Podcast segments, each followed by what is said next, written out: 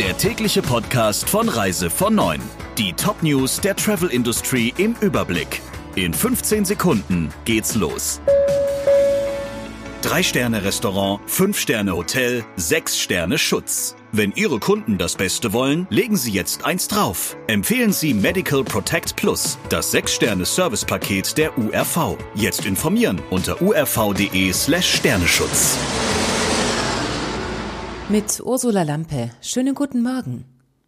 Wegen der Ausbreitung zweier Coronavirus-Mutationen in Großbritannien und Südafrika stoppen immer mehr Länder die Flugverbindungen.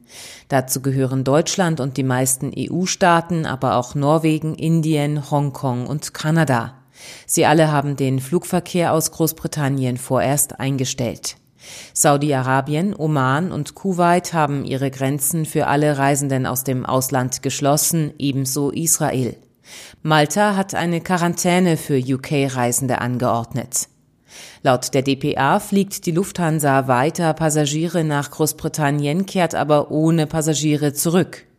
Nicht abschließend geklärt war bis zuletzt die Situation bei Reisen aus Südafrika. Das Bundesland Nordrhein-Westfalen schickt unterdessen Reisende aus Großbritannien und Südafrika in Quarantäne. Die vom Oberverwaltungsgericht Münster gekippte Quarantänepflicht für Rückkehrer aus Risikogebieten ist für Reisende aus Großbritannien und Südafrika wieder in Kraft gesetzt worden. Sie gilt rückwirkend für Einreisen seit dem 11. Dezember. Ein Berliner Reisejournalist klagt vor dem Berliner Verwaltungsgericht gegen die Quarantäneverordnung. Mit einem Eilantrag will er erreichen, dass er nach einer Kanarenreise nicht in Quarantäne muss. Die Sieben-Tage-Inzidenz Berlins läge bei 212, auf den Kanarischen Inseln bei rund 73 Fällen. Eine Quarantäne verstoße daher gegen den Grundsatz der Verhältnismäßigkeit, so der Journalist. Denn Personen, die Berlin nicht verlassen haben, hätten eine höhere oder zumindest ebenso hohe Wahrscheinlichkeit, sich mit Corona zu infizieren. Schon das Oberverwaltungsgericht Münster war zuvor einer gleichlautenden Argumentation gefolgt und hatte die Quarantäneregel in Nordrhein-Westfalen gekippt. Website abgeschaltet, E-Mails und Anrufe ohne Reaktion, die Büroräume verweist. Der Asien-Spezialist Transorient Touristik hat dem Vernehmen nach schon vor Monaten den Geschäftsbetrieb eingestellt.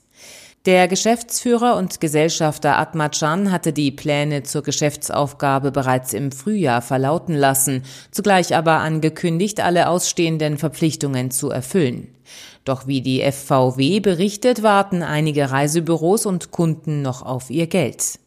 Der Kundengeldabsicherer Swiss Re bestätigt, Transorient sei Kunde gewesen, der Vertrag sei jedoch zum 30. Juni 2020 ausgelaufen. Ob Transorient noch aktiv sei, wisse Swiss Re nicht. Auch für den Versicherer sei das Unternehmen nicht erreichbar. Kilometerlange Staus, zugeparkte Ortschaften, Karawanen von Menschen auf Wanderwegen.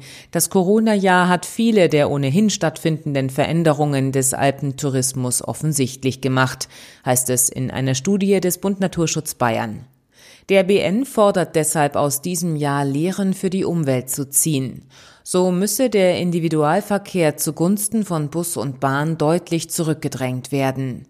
Dafür fordert der Bund Naturschutz Bayern einen sofortigen Stopp des Straßenaus- und Neubaus und eine Verlagerung der Finanzmittel in einen attraktiven und leistungsfähigen ÖPNV. Außerdem dürften keine zusätzlichen touristischen Kapazitäten geschaffen werden und der alpine Individualsport müsste in naturverträgliche Bahnen gelenkt werden. Aber, auch das sagt der BN, das heiße nicht, die Gäste zu bekämpfen.